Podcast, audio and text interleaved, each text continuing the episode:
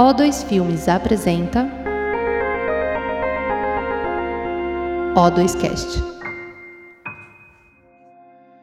Olha aí, começamos esse O2Cast. Eu sou aqui Ian, Ian SBF, é sempre uma vergonha ter que falar SBF, mas sou eu, sou um dos diretores aí da O2. E hoje estou puxando aqui o nosso, o nosso mais diretor ainda, que é o Kiko, também diretor da O2, deve estar trabalhando muito mais do que eu agora nesse momento. Não tá não, Kiko? Bem-vindo aí. Salve, salve. Não, mais diretor eu, eu diria que não, mas é, é, enfim, estou muito feliz de estar aqui batendo esse papo contigo. Conta aí, por quê? Qual que é a do SBF? Rapaz... O que, que, que é? São só seus sobrenomes? Da onde? Eu, eu sempre me perguntei, nunca te perguntei. sabe, olha só, sabe aquelas decisões que você toma quando você tem 16 anos de idade e parece uma boa ideia naquela época? Então, acabou que eu, eu, eu, venho do desenho. Eu desenhava, ainda desenho, mas eu queria ser desenhista profissional de quadrinho. E todo mundo abrevia os nomes para botar na capa da revista, né? Aquela coisa toda. E aí eu botei, pô, meu nome todo é Ian Raul Samarão Brandão Fernandes. Ou seja, não ia dar certo.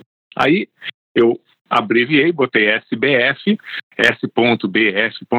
E parecia, pô, maneiro. Aí a coisa vai indo, quando você vê, você já não pode mais voltar atrás.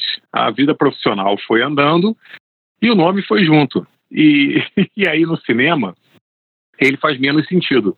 Teve uma vez, rapaz, que eu estava num festival de cinema com curta-metragem lá atrás, e, e, era um festival internacional, só que era no Brasil, né, acontecendo. Aí a pessoa ia me chamar e ela chamava um bando de nome, é, holandês, sueco, não sei o quê. E aí quando ela foi me chamar para fazer lá a mesa redonda, sei lá o que que era, ela fala, e agora vamos chamar Ian Zbuff.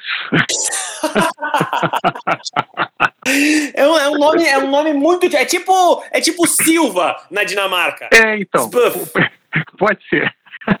Vamos dizer que seja. Vai ser melhor assim. Eu acho, eu acho que vou começar a criar uma outra história. Vou inventar uma outra história para contar. É isso! Uma... No, no, no, tempo de narrativas, e o, o, o que importa é, é você inventar uma história interessante e começar a contar ela. Não importa o que é o real. É, parar de depreciar o nome. Eu tenho que começar a contar outra história, uma maneira, uma legal. É, é a pós-verdade. Estamos no mundo da pós-verdade. Mas você vê, na publicidade, cara, eu, eu fico ninguém me entenda mal, não estou criticando não, mas eu acho sempre curioso uns nomes, tem umas duplas sempre, né? Eles se chamam 300ml, é, como é que chama? Você deve saber mais do que eu. Como é que tem umas duplas chamam, que se chamam, né? Não tem nome, tem... É, tem, tem, muito, é, tem muitos nomes de dupla. Eu, eu, também, a gente não tem. Ah, tem aqui no O2 a gente tem os faca. Isso, é, outro dia mesmo, tá vendo, pô, os facas. Tem mais gente, mas é curioso isso, né? É uma coisa da publicidade mesmo. Vamos, vamos fazer uma dupla. É, tem a ver com publicidade, né? Sobre vender uma imagem. O que, que você está vendendo, né? Tá aí, tem a ver com, com, o que é o mundo da publicidade, com né, relação com agências e tal. É isso, você cria uma imagem legal e interessante e vende essa. Que... Como é que você criou a sua? Kiko? Da onde veio? Como é que é isso? Eu, nunca criei uma imagem, é, né? É, Kiko foi sempre Kiko Meirelles e não sei. Foi.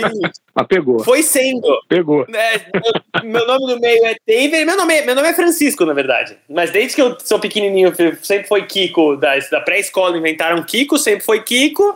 Aí, pra não ter dois sobrenomes, ficou Kiko Meirelles e, e é isso aí. Eu, quando eu fui, eu fui bastante junto com o Paulinho Caruso, diretor do O2 também, e já tinha. A gente humor ainda tava meio começando a coisa das duplas e tal e de ter as duplas com nomes e tal, não ser o nome das pessoas.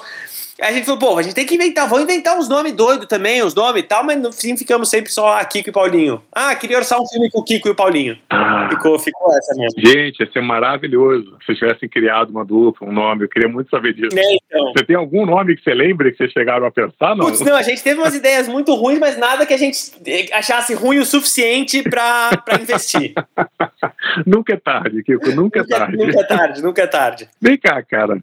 Você tá falando do Paulinho aí, eu já fiz duas vezes com o Paulinho, é sempre muito divertido, muito legal. E a gente sempre conversa muito, a gente sempre faz um paralelo muito da nossa vida de publicidade também com a vida fora, né? Como é que é a tua vida de ficção, cara? O que, que você está fazendo? Eu sei que você, tá, você fez o pico. Conta um pouquinho para mim do, da tua vida de ficção, que eu fico sempre muito interessado. Há uns anos atrás comecei a é, é, fazer episódios de séries na, é, aqui no 2 e tal. Fiz o Lilia Ex e, e, fiz um Conto de Edgar, fiz com o Pedro Morelli também. É, aí o, o, Pico da Neblina foi a primeira série que eu fiz pra HBO como diretor geral, encabeçando e tocando a, a barca toda, assim, né? Foram quatro. Show, showrunner.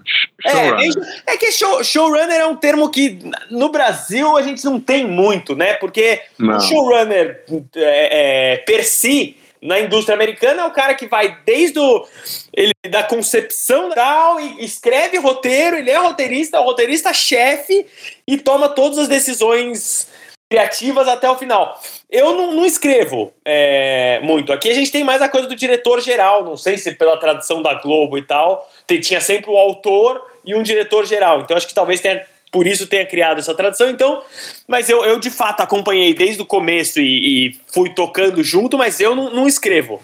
É, não escrevi a série, mas desde o, fui ia nas salas de roteiro, conversava com os roteiristas, acompanhava todas as evoluções, mas eu mesmo não escrevi. Então, mas toquei o pico de ponta a ponta. E agora isso foi lá em 2018. É, foi pro ar em 2019. E aí agora estamos prestes a rodar a segunda temporada do Pico, mas sei lá se, né, esse mundo pandêmico, de não sei como vai ser, tô muito expectante, né? Porque publicidade, a gente, né, você também já tá filmando às vezes, publicidade é mais fácil de fazer na pandemia, porque você faz a equipe inteira testar, todo mundo testa, Sim. no dia seguinte ou dois dias depois filma, fica um ou dois dias filmando com protocolos e tal, e vai embora e acabou. Ficção é mais complexo né? Ficção são semanas e semanas, ainda mais séries, são 17, 20 semanas de filmagem, todo mundo. E aí, né, durante a semana você tá ali no protocolo, Sim. mas fim de semana, mesmo que você teste a equipe inteira, enfim, tô, tô curioso para saber o que vai acontecer e como vai ser esse processo. É maluco, né? E não só isso, né, cara? Mas quando você faz publicidade, até porque a gente adapta para esse momento, você faz num estúdio imenso, normalmente tem um ator é, num cenário, quando você vai fazer uma série, você está ali com. Não tem como, né? São 10 atores ali, numa locação muitas vezes, então é muito mais é, complicado. Figuração e, né, tem, tem. E o roteiro foi escrito antes da, de existir pandemia. Gente, então já tinha estrutura, não dava para adaptar, mudar completamente a história para nunca ter nenhuma cena com mais de quatro pessoas em quadro. Ou em cena? Não, com certeza. É muito difícil. Agora você falou duas coisas aí que eu fiquei interessado. Uma rapidinha, você fez Delia aí. Você tem alguma coisa muito tosca, bizarra para me contar do João Vicente Castro? Isso seria maravilhoso. Putz, foi, o, o, João foi uma das, das grandes ganhas durante o, o, Lili. A gente ficou muito próximo. O João é muito divertido. A gente, a gente. Pô, mas de, de, de, podres assim, não. Uma coisa que eu não, não é, é completamente é o oposto de, de, uma, de uma coisa escabrosa, mas que eu não sabia do João e que, conhecendo ele a fundo, a paixão dele por animais e de defesa dos direitos dos animais. Isso achei, achei muito legal e, e, e não conhecia esse lado dele. Ele contou uma vez uma história que, digo, ele é desses que vê um cachorro na rua, para e pega e traz e leva para dentro de casa. Ele falou que ele estava indo para o aeroporto, atrasado, no, acho que é no Galeão, no Rio, então tava na estrada e tal, viu um cara é, numa carroça tratando muito mal um, um jegue que tava levando a carroça do cara e batendo no jegue. Ele parou o carro, uhum. deu um esporro no cara, fez o tá, enfim, perdeu, mudou o voo para levar o jegue, não sei aonde, porque o jegue, enfim. Uhum. Essas, é doido, é um comprometimento intenso. Eu não conhecia esse lado dele, achei legal. Então, se não tem nada de falar mal dele, não me interessa. Não é, não quero ficar enaltecendo o João Vicente de Castro aqui, muito obrigado. Agora, vem cá, outra coisa que você falou que eu achei muito interessante, porque é, a gente está falando de showrunner aqui. Você acompanhou, rapaz, o. Que eu acho que isso é interessante é, é pensar na nossa indústria quando a gente fala de showrunner e TV e cinema. Você acompanhou o que aconteceu essa semana agora, a polêmica lá dos showrunners nos Estados Unidos? Não. Não. O que, que rolou? O que, que rolou? Conta. Olha, olha que interessante. Eu gosto do assunto porque eu acho que traz coisas pra gente. Você, principalmente aí, showrunner sem ser, vai, vai gostar disso. Cara, é, a Marvel, é, nos programas da, da, da, Disney Plus, ela não está usando o nome showrunner. Ela realmente está usando um. Ela chama a galera de roteirista e roteirista redator-chefe mas não usa o nome showrunner. E qual é o que está deixando a galera louca lá? E eu não sabia, descobri isso agora também. Na TV, o showrunner, ele vem do roteiro, como você mesmo estava falando agora. Ele é um roteirista, é, ele tem uma, uma ele tem um, um, o estudo dele é de roteiro, ele ele vem dessa área. No cinema não. O roteirista, por mais que a gente ame, eu sou roteirista, mas por mais que, que a gente goste dessa função no cinema, ela é um pouco colocada de lado. Quem tem o poder é o diretor e o produtor. E na TV não, o showrunner ele é, ele é do roteiro. E aí quando a Marvel começou agora a botar o Kevin Feige lá como como showrunner, começaram a perder a força e eles estão com medo de que vire na TV agora o que é o cinema. Olha que, que maluquice, rapaz. Eu fiquei, fiquei, fiquei pensando como é que a gente trabalha aqui, porque é completamente diferente, né? A gente não tem essas dinâmicas, mas é interessante isso. É, não, é, é doido. A gente não tem muito. Mesmo aqui, é, é, o, o, padrão aqui é você ter um, um produtor em contato com um roteirista, ou se é um roteirista já mais cacifado, um roteirista que escreve a série, e aí depois vai para um diretor, e aí muda, né? E aí, claro, você tem uma conversa entre os dois lados, mas ninguém não tem uma, uma né, uma pessoa não tem essa figura que acompanha de ponta a ponta, como tem na. E agora que os eles estão se aproximando do nosso modelo, então, será? É, então, é que na verdade aqui a gente mantém o, o padrão de, de, de, de cinema. Se você olhar o nosso modelo de produção, ele é exatamente igual ao cinema. Eu nem sabia que, na verdade, na TV americana, o showrunner tinha essa força, dizer, o que o roteirista, que no final das contas o showrunner tinha essa força. Mas aqui a gente tem o nosso modelo de cinema, a gente nunca fez diferente. É, e lá não, na TV americana é completamente diferente. E, mas não sei, é que, é que aqui a gente a gente está a gente tá descobrindo muita coisa ainda, né, cara? A gente tem tanto tempo de indústria é, de audiovisual, mas a gente está descobrindo ainda, né? Eu lembro quando lá no Porta a gente começou a fazer muito mais conteúdo, assim, principalmente para televisão, a gente contratou um showrunner americano um cara grandão, para ele vir para dar aula para gente. E a gente ficava o tempo todo assim, gente, como é que é isso? Sério, é assim que faz? é, é, parece um mundo novo que a gente está descobrindo. É, é muito doido. Lá você pega os caras fodões, você pega, sei lá, o, o Vince Gilligan do Breaking Bad, ou o, o, o Matt Weiner do Mad Men, por exemplo, são os caras que fazem, tem a ideia original, estão lá na sala de roteiro todo dia, escrevem vários roteiros, eles que assinam, e as decisões criativas de ah, qual que vai ser a cara do personagem, quem são os quem é o ator que você vai escolher, qual o corte final de montagem, é tudo, é tudo são tudo eles também que, que são os, né, o final cut é sempre desses caras, assim, é do showrunner, que era o roteirista. Sim. E você pega o Vince Gilligan, por exemplo, ou o Matthew Weiner, no fim eles acabam dirigindo, né, segunda, na quarta, quinta, né, quinta temporada, eles acabam dirigindo episódios também, porque os caras estão, vinham do roteiro, mas são tão, tão, tão dentro da indústria, conhecem tanto que também resolvem dirigir os episódios, mas inicialmente eles eram roteiristas com esses, né, que tem as, as decisões criativas todas estão na mão deles, né? Não, tudo na mão deles, inclusive quem vai dirigir, eles que de, eles demitem Sim. diretor, produtor, qualquer um do elenco, que nem você falou agora, é fotógrafo, uma loucura. Quer dizer, uma loucura que funcionou, né? O que eles dizem é isso, funciona assim há, há, um, há, há quase um século. Vocês vão querer mudar isso agora e fazer que nem no cinema? Só que ao mesmo tempo o pessoal da Marvel também fala, tá, mas é que o nosso está funcionando aqui também. Então vamos ver isso aqui. Eu não sei, eu estou curioso ver o que, que, vai acontecer daí. Eles têm muita força lá fora, né? Os roteiristas. Você vê quando teve a greve dos roteiristas, parou a indústria inteira, óbvio, né? Porque ninguém mais escrevia, mas até a galera que não é roteirista também apoia muito, né? Então eles têm muita força. Claro. E, o teu processo lá do, do Pico, como é que está sendo? Assim, você, você falou um pouquinho, mas você fez alguma preparação? Vocês foram no. Vamos ver como é que vai funcionando? É, você chegou a fazer algum estudo de como, como fazer essa sala de roteiro? Isso é uma coisa que até hoje, cara, sempre que eu vou fazer um, um projeto ou outro, eu fico me perguntando muito, porque eu acho que tá, cada sala é, um, é de um jeito diferente.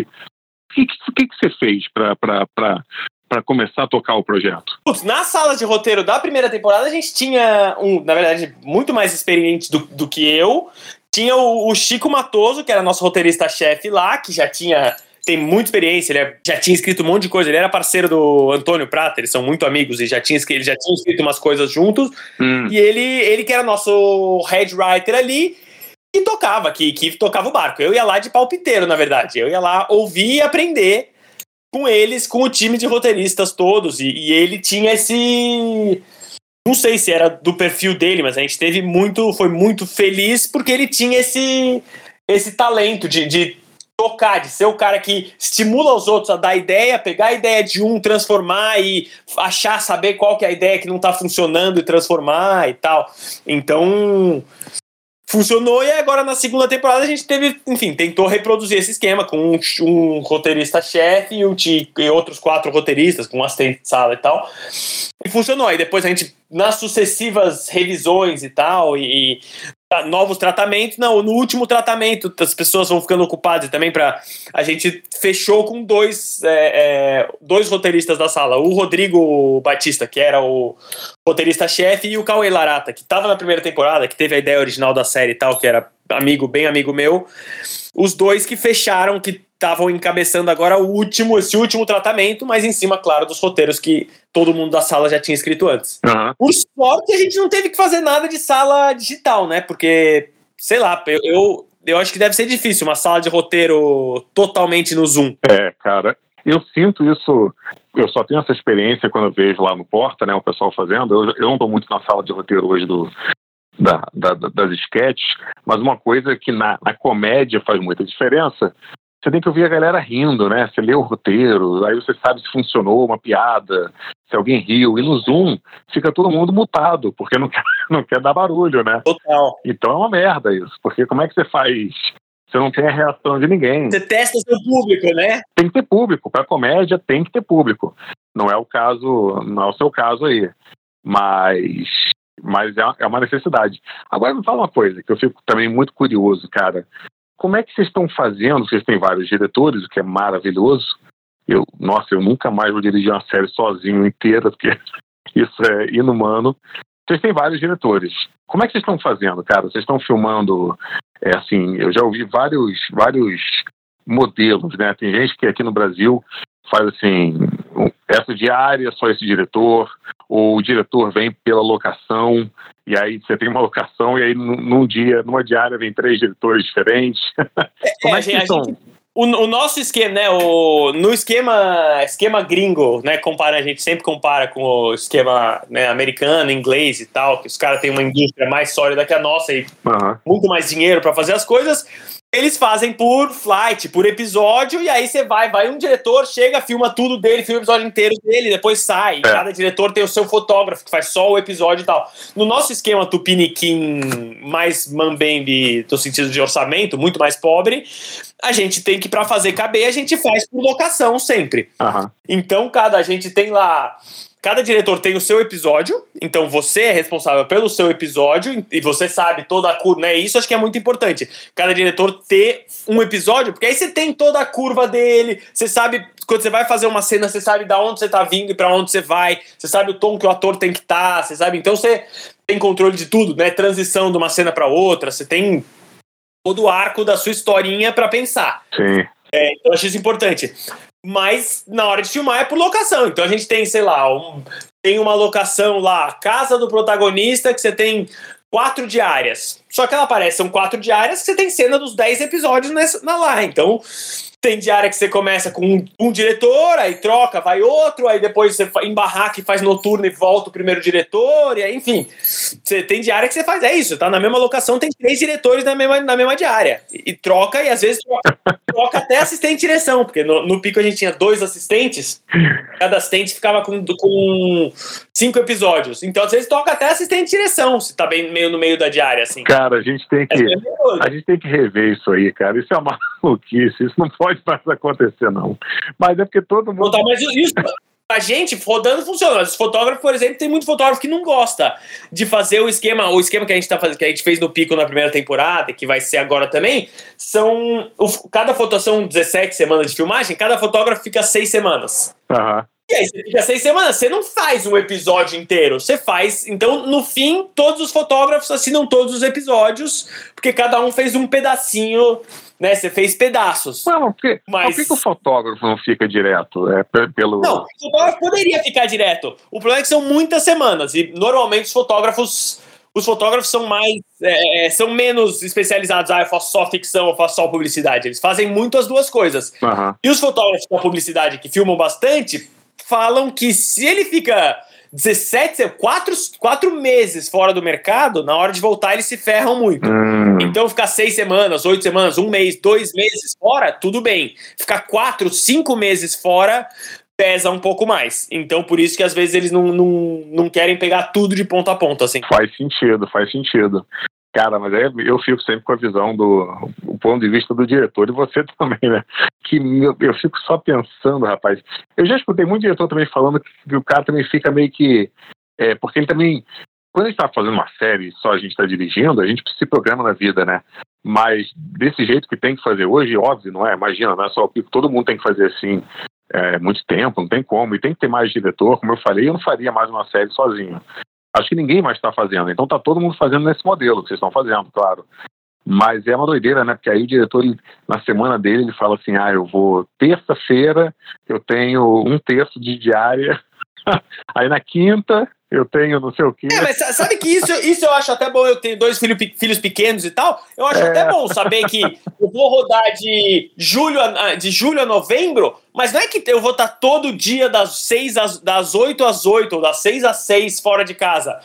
É meio. Eu filmo. Essa semana eu filmo duas diárias, semana que vem eu filmo três diárias, só que uma delas é só a parte da tarde. Aí na outra eu filmo só a parte da manhã, mas chego em casa para almoçar e fico à tarde aqui com as crianças. Então eu, no, em termos de vida pessoal, eu acho até mais confortável esse esquema de não rodar várias semanas direto, de rodar meio picado. Assim. Aí, você tá me convencendo que esse modelo aí é melhor, hein? tô, tô, começando a ver, tô começando a ver vantagem nisso, rapaz. O que, que você tem de projetos de ficção? Porque desde que você, né, você, você fazia, você era do mundo total da ficção, aí você é, é, deu essa guinada aqui, veio para o 2, entrou no mundo da publicidade e quis dar um tempinho da ficção, mas e agora? Quero ver mais coisas suas. O que, que você está escrevendo? O que, que você está fazendo? Doideira isso da minha vida, né, cara? Porque eu acho que eu fiz o caminho inverso quase de todo mundo, né? Total. Eu comecei, comecei na ficção e fui para publicidade, né? É, não, não, conheço muita gente que tenha feito isso. Eu acho que é só porque dinâmicas de, de normal de vida. É, que é, é muito o... difícil de começar na ficção, né? Você teve seu, seu caso específico do Porta, de, né, é. achar, o, achar, esse filão e entrar e dar certo de um jeito que realmente é nem dá para usar você como exemplo de, pô, faz que nem o Ian. Pô, não, é sacanagem. Como é que vai fazer que, né? Eu queria então... poder fazer que nem eu, porque não é mais assim, não. Hoje em dia não dá mais para fazer isso, não, cara. Adoraria poder hoje em dia falar, ah, vou criar mais um canal aqui para dar certo. Quem queria eu? Não, hoje em dia essa, essa janela fechou, cara. Não, não, não dá mais. É, então, mas e o que, que você tem de. Agora que você foi pra publicidade, agora você, a sua cabeça da ficção tá, tá pensando no quê? Cara, eu tô, eu tô muito focado em cinema, pensando em ficção. É, eu comecei. Eu, eu, não sei você, eu quero depois saber, depois que eu falar, você, você me conta da, da, tua, da tua experiência. Mas eu comecei tudo isso lá atrás, eu queria fazer filme, né? Queria fazer cinema, imagina, não queria fazer YouTube, né? Não era essa minha vida, né? Então agora você pensa, poxa, agora que, que, que as coisas estão mais mais fáceis hoje em dia, a gente consegue entregar um roteiro na mão de alguém, a gente consegue abrir uma porta em um lugar Aí você começa a lembrar que, poxa, eu comecei essa história toda para fazer cinema. Então eu estou tentando fazer umas coisas um pouco mais autorais. Ano passado eu fiz um filme é, do meu bolso, uma maluquice completa. É, mas fiz. Um longa? Fiz, rapaz, fiz um longa. É, ano passado? No final do ano passado, cara. Fiz em novembro, que tava, tava caindo já o, os gráficos da pandemia estavam caindo, eu falei assim, ah, que maravilha, vou fazer então agora que está acabando, e quando eu vi os negócios subindo tudo de novo, mas olha, olha que doideira, esse filme que eu fiz, todo no meu bolso, olha que a, a sorte que eu dei. A história do filme é que são pessoas é, isoladas. Então, assim, os atores não têm contato nenhum com outros atores. Então, o filme parece que ele foi feito para ser filmado na pandemia. Foi uma maluquice. Mas era uma história que você já tinha antes, foi uma coincidência total. Era uma ideia que eu já tinha antes, e aí eu falei, caramba, talvez esse seja o momento de filmar isso agora. E aí acabou que, olha, a, a, a, foi uma doideira ter feito. Eu vou te falar, todo o coração, eu acho que hoje eu me arrependo de ter feito, não pelo resultado, mas pelo processo, que foi uma maluquice. gastei, uma, gastei meu dinheiro, é, fiz um momento que bizarro, que as coisas começaram a, começou, foi o momento que deu a queda, mas começou a subir. E por sorte, ninguém, a gente testava todo mundo, a gente fazia aquela coisa toda. Tinha várias outras produções filmando na época, a gente não, não fez fora do, é, da, da, da, abertura, mas ninguém pegou nada. Eu acho que foi a única produção que ninguém pegou nada. Então, assim, eu fiquei muito aliviado com isso, mas de uma forma maluquice. Rodou São Paulo ou Rio? Rodei no Rio. Você tá no Rio ou você tá em São Paulo? Eu agora tô em São Paulo. Ah, tá. Mas a equipe toda era Rio, o elenco era Rio. Eu falei, vamos filmar no Rio. E foi tudo estúdio, era um estúdio só, e era um estúdio grande. E aí tem aquela coisa toda, né? É, é, protocolo Covid, aquela maluquice, todo mundo cheio de, de plástico em volta, ninguém chegava perto. Então imagina fazer um filme sem grana nesse, nesse, nesse modelo. Conta um pouco mais aí, quantas semanas? É, foram, eram, eram pra, era para ser 12 dias, viraram 15 dias. e aí era maluquice, cara, porque o, o filme ele é todo é uma ficção científica. Então a gente construiu um cenário único para o lugar inteiro e ele era meio modular. Então ainda tinha essa maluquice que o estúdio que a gente conseguiu não era tão grande para o cenário inteiro.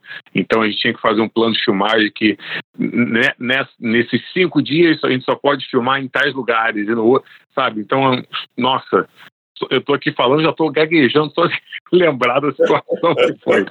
Mas deu certo, cara. Eu quero que você veja depois, estou terminando o corte aqui agora.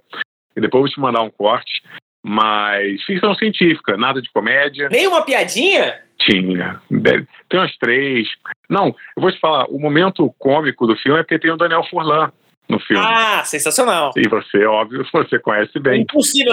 Se você der Hamlet na boca dele, você sai rindo. eu já tô rindo só de você ter falado isso, só ter imaginado a cena. Mas, cara, foi muito legal. E o Furlan destruiu no filme. Todo mundo quis ver, mano. Ele é o protagonista ou não? Ele é o, tipo, vilão do filme. Genial! Nossa, quero muito ver. Manda o link agora. Eu tô terminando aqui, vou te mandar, cara. Mas tô, tô animado. Todo mundo que viu uma coisinha ou outra, assim. Ninguém viu quase nada ainda. Mas quando a gente vê uma cena, quando a gente tá fazendo cura ali, é muito legal ver, assim, a reação da galera. É, cara, é um filme completamente diferente. É um filme... É, bem, é, é, bem inusitado, porque é tudo numa única locação e é, um, é meio um bunker. Parece com o quê, assim? Se tivesse que dizer um filme que já existe, que tem a ver, assim, fazer aquele pitching do Jaws in Space, qual seria o seu... Cara, eu acho que seria o Expresso do Amanhã, não a série, o filme, né? O, o Expresso do Amanhã, porque tem essa coisa de ser, no meu, são bunkers, então as pessoas estão estão dentro desses bunkers, então é um pouco é um pouco parecido com essa coisa do, do, do, trem que tem vários ambientes e você tem que ir passando pelos ambientes, sabe? Eu acho que tem muita essa pegada do Expresso do Amanhã e não sei, rapaz, outro filme que tivesse é, não sei. Eu, eu, falaria Expresso da Manhã. Esse é o filme que eu acho que é uma referência. Ah, não, boa, boa, não. Já, já, já foi, já deu um tom ali. Já deu, é, já deu. E é um, cara, uma.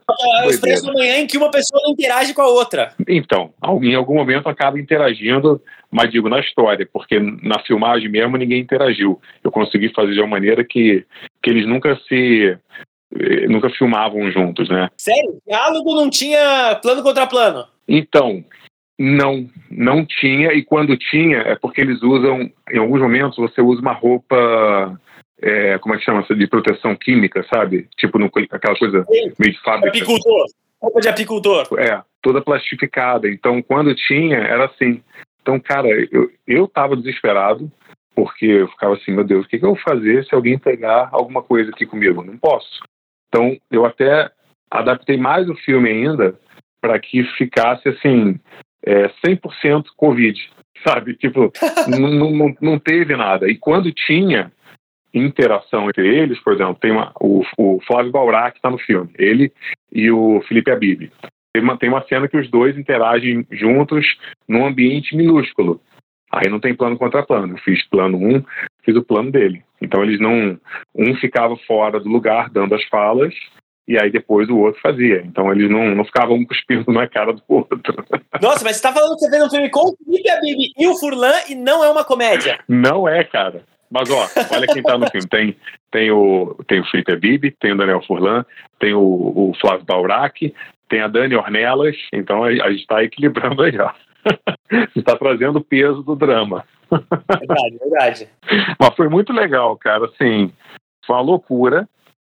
Quando acabou, eu falei, de verdade, as duas semanas depois do filme, eu fiz assim: por que, que eu fiz isso? Onde eu estava com a cabeça?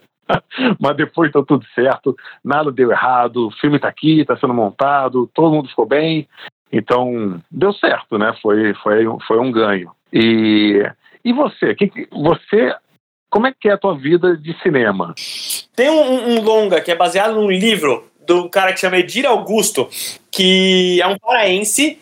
É, o livro chama Psica. Ah. É um livro meio pesado, assim. Esse, infelizmente, também não é muito cômico. Uhum. É, o livro é meio, meio tenso, é meio sobre tráfico. Porque meio não, completamente baixo astral. Tráfico e de exploração sexual de menores no Pará, assim, é. meninas que são sequestradas e levadas para ser levadas para Guiana, para Europa e tal. E ao, ao mesmo tempo é uma uns tem também dentro da história um, um universo de de, do crime fluvial no Pará, assim, os assalto de barco e os caras de jet ski roubando barcos e mercadorias. E, então tem um pouco desse universo, esses dois universos que se misturam. É, é uma história incrível desse escritor paraense que eu acho ele. A prosa dele. O livro é muito legal. A, a prosa dele é muito. Sei lá, é fantástica, porque ela é, é, ele escreve de um jeito muito duro, muito seco, muito direto. É um livro que acontece acontece mais coisa no livro do que, sei lá, no Crime e Castigo inteiro, no, nos Irmãos Karamazov inteiro, só que o livro tem 100 páginas. Uhum. Porque é, muito, é só ação, ação, ação, ação, ação, é muito incrível.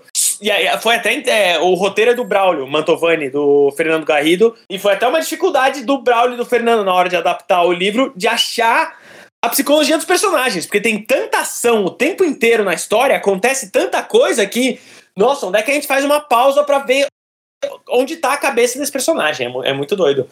É... E o roteiro, enfim, o, o, o, roteiro não fui eu que escrevi, foi o Braulio e o Fernando, então eu posso elogiar. Uhum. Da, sem, posso elogiar sem modéstia, porque o filme eu ainda não fiz, o filme pode sair depois, pode ser uma porcaria, mas eu tô elogiando o roteiro. O roteiro é muito bom, eu gosto muito do texto, e estamos tentando ver se a gente consegue, para quem a gente vende e tal. A gente tentou levar, captar dinheiro um tempo aqui na toda a dificuldade que você sabe que é levantar ah. dinheiro para um longa no Brasil.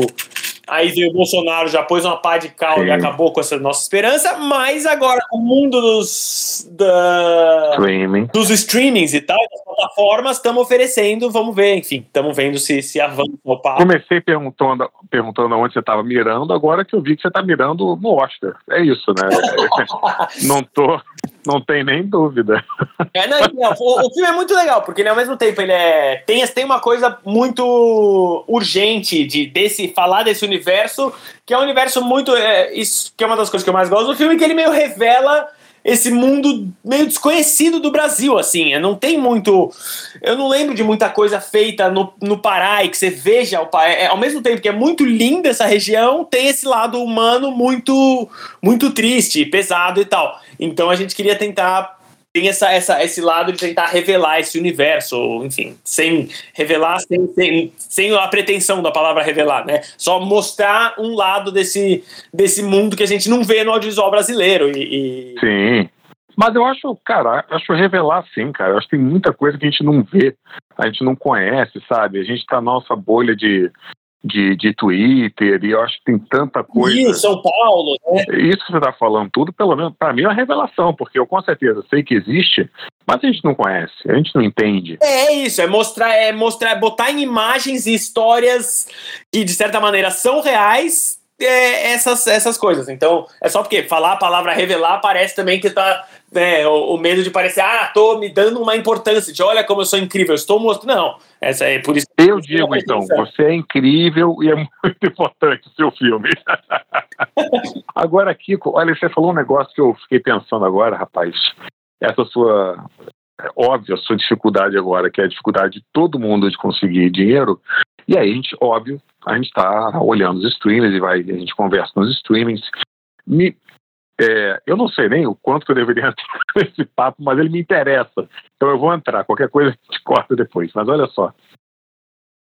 eu sinto muito que os streamings no Brasil, a gente não tem a abertura criativa. Quando eu falo a gente, eu falo o mercado em geral, tá? A gente não está conseguindo é, o, o, o creme da la creme do que a gente vê lá fora, da galera sendo ousada é, e, e, tentando.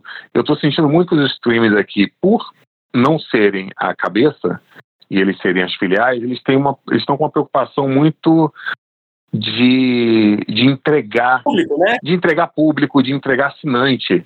Você não tem sentido isso, cara? Eu tô sentindo essa falta do. Não, não, a gente vai fazer esse filme aqui porque ele é importante. Não que eles não façam, tá? De verdade. Mas eu, eu sinto aqui que a gente tá batendo um pouco nisso.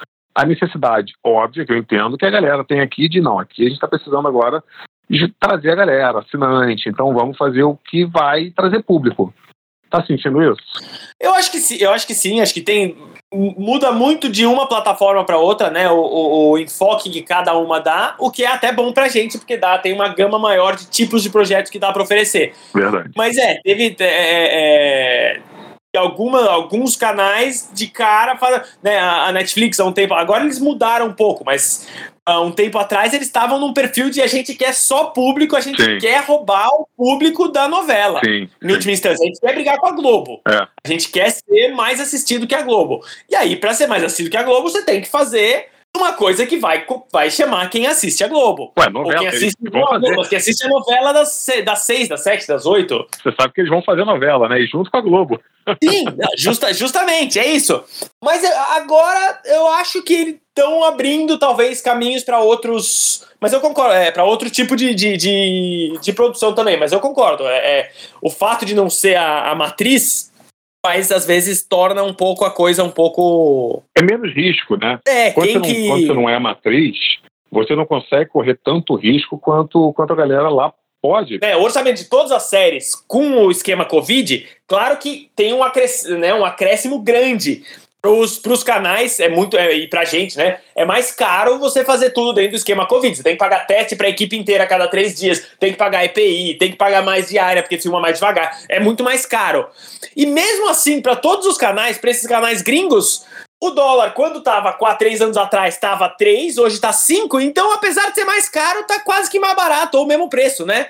Pagar o, o, esse custo a mais, eles nem vão sentir em última instância. É, mas o assinante também paga menos, né? Também paga cinco vezes menos para eles. Então acaba que, que essa conta para eles fica mais fica meio que na mesma, né? Sim, sim, sim. Mas, cara, se tem alguém que está salvando o audiovisual no Brasil, são os streamers. Então, de qualquer maneira, é, eles são literalmente salvadores. Porque, como você falou antes, amigo, é verdade.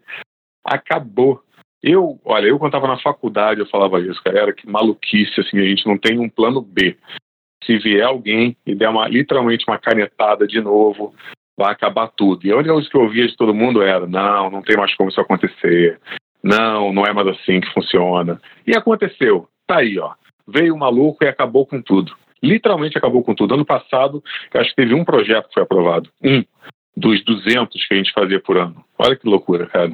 É, é isso. Então, é, ainda bem que tem as plataformas. E, e, o sonho é só que as plataformas também banquem essa coisa de ter uma, um, um, espectro diferente de filmes, não ser só filme produzido no Sudeste, né? Sim. São Paulo, no eixo São Paulo-Rio, não ser só filmes das pessoas, né? E ter, não ser só comédia para fazer público, ter tipos diferentes de cinemas, né? Para todo mundo que produzia conseguir continuar, continuar, continuar ouvindo as histórias que a gente é. quereria ouvir, que ouviria se a gente tivesse o financiamento tinha antes. Né? Eu acho que isso vai, só vai acontecer quando, quando eles aqui estiverem tranquilos, sabe? Quando tiver uma base, aquela base que você já fica, ó, chegamos aqui na nossa meta.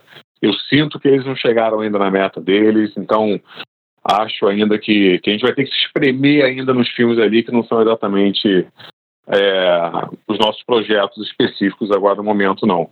Mas, mas é isso, vai tá dando certo, pelo menos, de algum jeito. Imagina se não tivesse, né?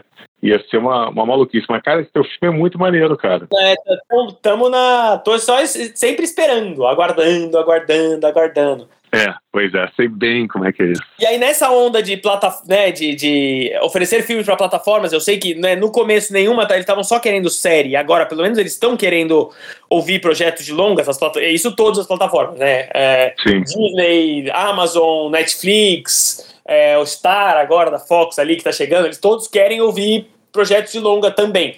Então, também tô, tô tentando achar outras ideias. Então, tô falando com amigos roteiristas, tentando achar ideias interessantes para oferecer. Então, tô com outro, uma outra ideia também com, com, com dois amigos roteiristas tentando para tentar ver se a gente vende, mas aí é um filme mais barato, mais fácil de fazer, roda tudo no Brasil, aqui interior de São Paulo mesmo, e para rodar tipo começo do meio do ano que vem, assim que der para, né, assim que eu acalmado no pico, daria para já rodar esse outro assim. Boa, boa, hein. Cara, isso você falou uma coisa super interessante de watch time, que é uma coisa de televisão. E por algum motivo, quer dizer, por algum motivo não, como o mercado publicitário entende o watch time como o valor né, do conteúdo, é assim que ele valora um programa, um conteúdo, acaba que isso respingou em outras plataformas que não tem por que se interessar em watch time. Por exemplo, você acabou de falar, os streamings. Por que, que os streamings querem série? Por que, que eles querem que a pessoa fique vendo sem parar alguma coisa? Qual o sentido disso?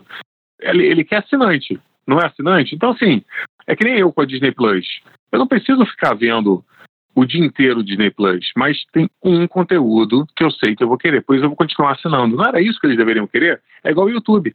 O YouTube também, eles ganham dinheiro quando você assiste uma publicidade. Tanto faz se eu, se eu assisto essa publicidade e depois eu vejo 20 minutos, ou uma hora, ou 30 segundos. É até melhor que seja menos, que aí eu vou ver mais publicidade. Eu não entendo essa coisa de watch time, cara de verdade, é uma coisa que o, que o mercado obrigou todo mundo a, a dançar e não faz sentido. Mas não, no, nas, as plataformas né, fazem série, mais séries e séries. Você só dúvida por que, que eles fazem coisas, tantas séries ou coisas mais longas? É porque quando você é um streaming, você quer o assinante. Sim. Então, assim, o que você quer é que ele tenha interesse em ver algum conteúdo dentro da sua plataforma. É um filme. É porque você estava falando a coisa do é, eles queriam muita série, é verdade, eles queriam muita série, porque o watch time, eles ficam, ah, a pessoa tem, não pode parar de ver, não pode parar de ver. Mas eu não sei se eles querem muita série porque tem, tem watch time, tem mais watch time. Eu acho que eles querem porque tava, sei lá, porque tá na moda, tá todo mundo assistindo série. Série é o novo. Série é o novo longa. Cara. No certo sentido, é muito legal. Não, na verdade, não, cara. Watch, é, esse negócio de eles criam série é, eu fiz um. Eu tive umas conversas com alguns streamers antes, algum tempo atrás, bem na época que, que eles ficavam muito martelando nisso do watch time.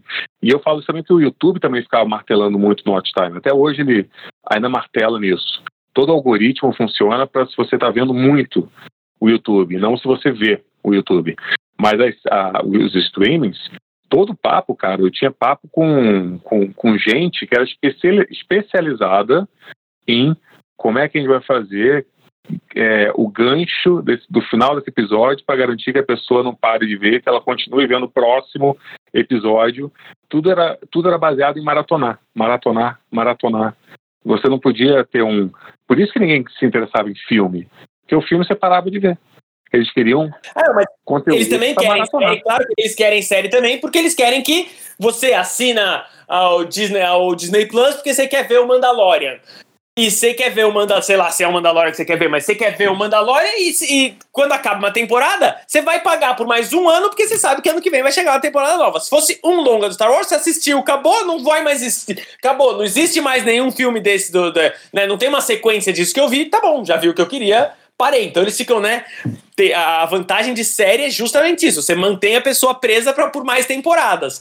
E enquanto você tá preso por cinco temporadas assim no Mandalorian, eles ficam fazendo outras coisas para fazer, pô, ó, lançou agora, ó, WandaVision, você não quer ver também? Então, Parece que você gostou. Pô, lançou esse outro, assiste aí também. Mas isso faz sentido quando você tem um modelo Disney Plus, que você lança um episódio por semana. Quando você faz igual a Netflix, você lança todos os episódios num, num, num, ao mesmo tempo, e cai um pouco disso. Mas olha só. Não muito, tanto... não faz muita diferença, você acha? Não, faz diferença porque se você, se você só vai entrar no streaming para ver Mandalorian, você assiste, é, você pega os 30 dias ali de graça, você não vai ter que pagar duas mensalidades.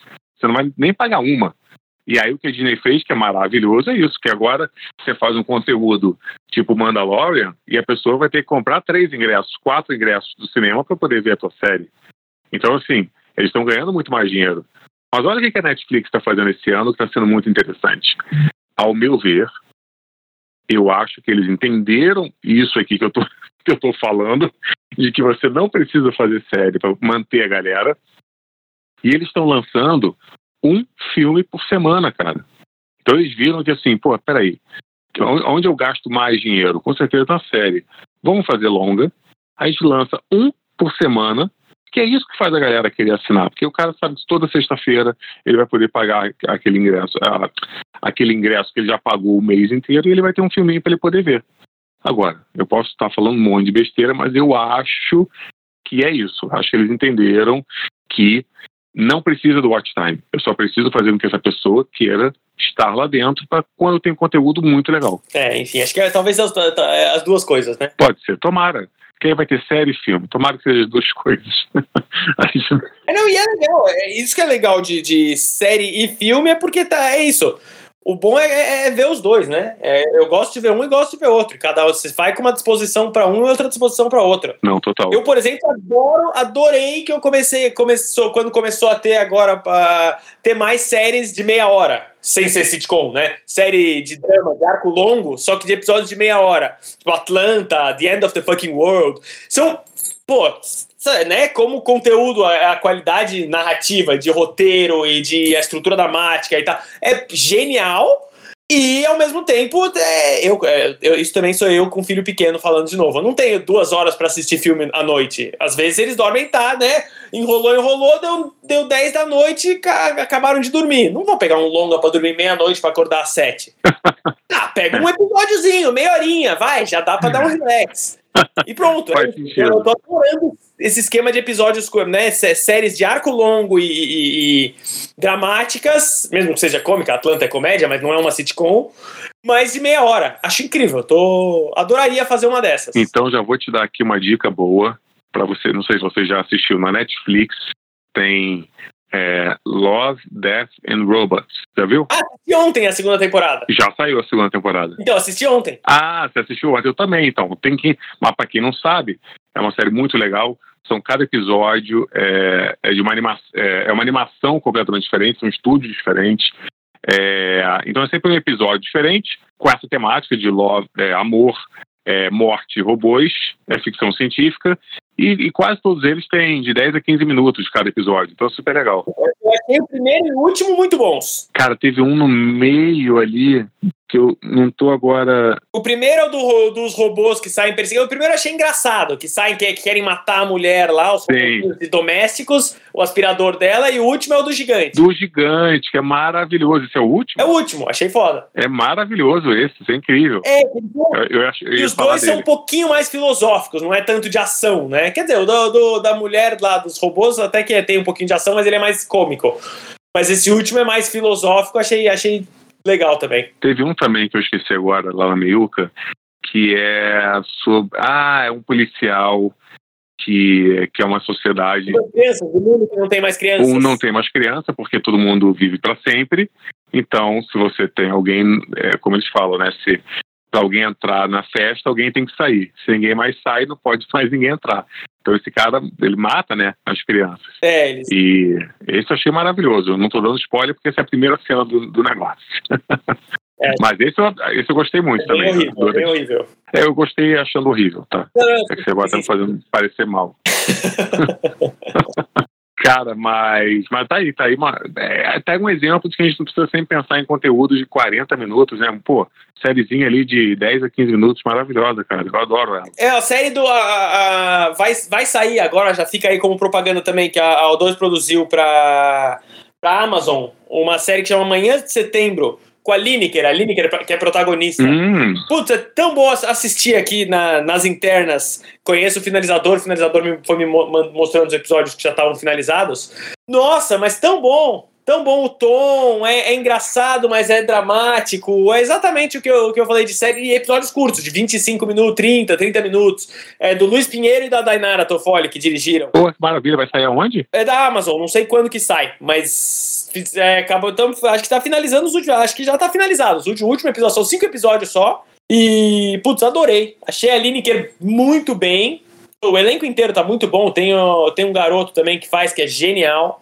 Tem um trailer já, eles lançaram um trailer com que é ela cantando uma música e, e, e, em cima de imagens e tal. Qual o nome? Chama Manhãs de Setembro. Vou procurar, fiquei, fiquei, fiquei curioso. Não, procura aí, é realmente muito, muito bom, gostei muito. E o Tom, o, ah, o Luiz Pinheiro que fez o Lili, o Lili comigo lá atrás. Hum, tá vendo? Se você não me conta coisa, depois eu vou atrás dele pra descobrir coisa do João. Vamos ver o que sai daí. Alguma coisa vai ter, não tem Não, não tem que ter. Não, quando eu lembrar, eu te conto. Quando eu lembrar, eu te conto. Por favor. Vem cá, o Kiko, acho que estamos chegando no nosso tempo aqui do nosso podcast. E, cara, adorei fazer com você. a gente tem que fazer mais vezes. Ah, adorei. Foi tipo a gente fazer, pô, a gente não se fala faz tempo, vamos, vamos bater um papo. E aí virou um papo, pô, que ótimo. pois é, olha aí. Olha, gente, olha você que... mentiu lá no meio, do, no meio da coisa toda, você falou que, ai, ah, não, você que tá filmando muito mais que eu. Tô nada, você tá filmando pra caramba. Nada. Talvez eu te mandarem filme seu ali no grupo de diretores. Cara, isso é muito bom, né? A gente tem o nosso grupo aqui dos, dos diretores e a gente consegue sempre ver, porque sempre manda, ó, Kiko dirigiu tal filme, não sei quem dirigiu tal filme, a gente consegue ver o filme dos outros e consegue ver também, peraí, quem tá trabalhando, quem não tá, quem tá fazendo o quê? É, pô, por que, não chega orçamento pra mim? É. não, mas é muito bom aquele grupinho. Vou te falar, nunca, acho que eu nunca contei aqui, acho que uma das maiores emoções da minha vida, Kiko, eu tava num, num, num hotel em São Paulo, isso há mais de dois anos atrás, uns dois anos atrás, eu tava dormindo assim, aí cedinho, eu só vi, eu, não, eu nunca vi assim, mas recebi uma mensagem. E aí, quando, só na tela do celular, quando eu abri o olhinho, tava escrito assim: Fernando Meirelles te adicionou ao grupo dos diretores. Eu só tive tempo de tirar um print da tela e falar: cheguei lá, cheguei lá. Muito bom, o grupo de diretores. É. Muito bom. Você tem esse print? Eu tenho, eu tenho. Ó! eu só bom. tenho que ver se eu acho, porque roubaram meu celular aqui em São Paulo. E eu não sei se ele foi pro Google Fotos, sabe? Que assim, tomara que tenha ido, pelo amor de Deus. Ou eu devo, com certeza, devo estar mandado para minha mulher, porque eu não ia ah, deixar isso só no meu celular. Já salvo lá. certeza, certeza. Mas olha, Kiko, acabamos aqui o nosso tempo. Muito bem. E adorei, cara. Vamos, vamos fazer de novo. Grandíssimo prazer. E manda aí, manda aí. Sem, quando cortarem aqui o, o, o, áudio, manda aí o. Quero, quando tiver link do filme, quero muito ver. Ah, daqui a uma semaninha eu já consigo te mandar isso aí. Sucesso. Valeu, cara. Prazerzão. Valeu. E tchau, galera. Até próximo aí. Abraço. Tomara que vocês tenham gostado. Valeu, gente. Até mais.